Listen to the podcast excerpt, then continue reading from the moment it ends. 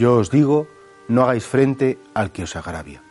Aparentemente esta invitación de Jesucristo es como una invitación, no, pues que seas muy tonto y que si se meten contigo y, te insultan o te pegan, pues déjate pegar, déjate insultar.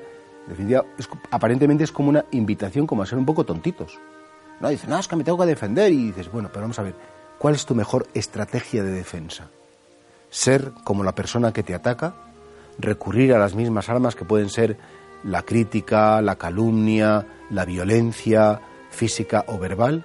O a lo mejor tenemos otros métodos para hacer valer la verdad.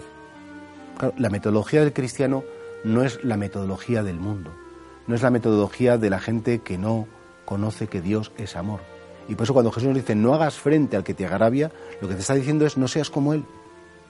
Y hay una virtud preciosa que es la virtud de la mansedumbre, que la mansedumbre efectivamente es la virtud por la cual no nos dejamos llevar por la ira, no nos dejamos llevar por la rabia, no utilizamos esa violencia verbal o física que, a lo mejor brota dentro de nosotros, que es la ira, y que si nos dejamos llevar por la ira, pues podríamos destrozar a la persona que nos ataca, porque en definitiva seríamos iguales.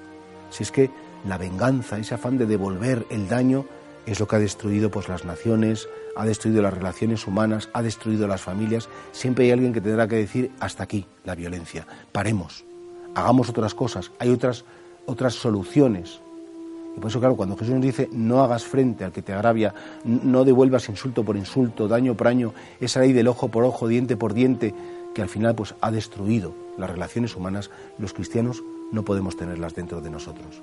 Y por eso, ¿cómo nos enfrentamos?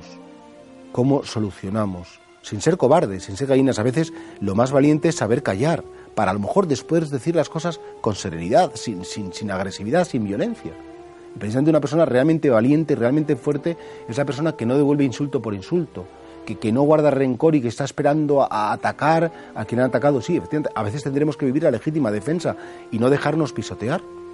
Pero más que el qué decimos, el cómo decimos las cosas.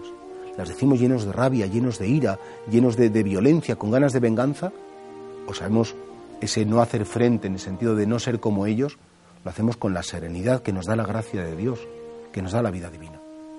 ¿Cómo tratamos a los que nos tratan mal?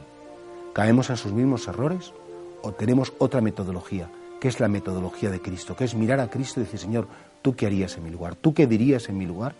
Y dejarnos enseñar por Él.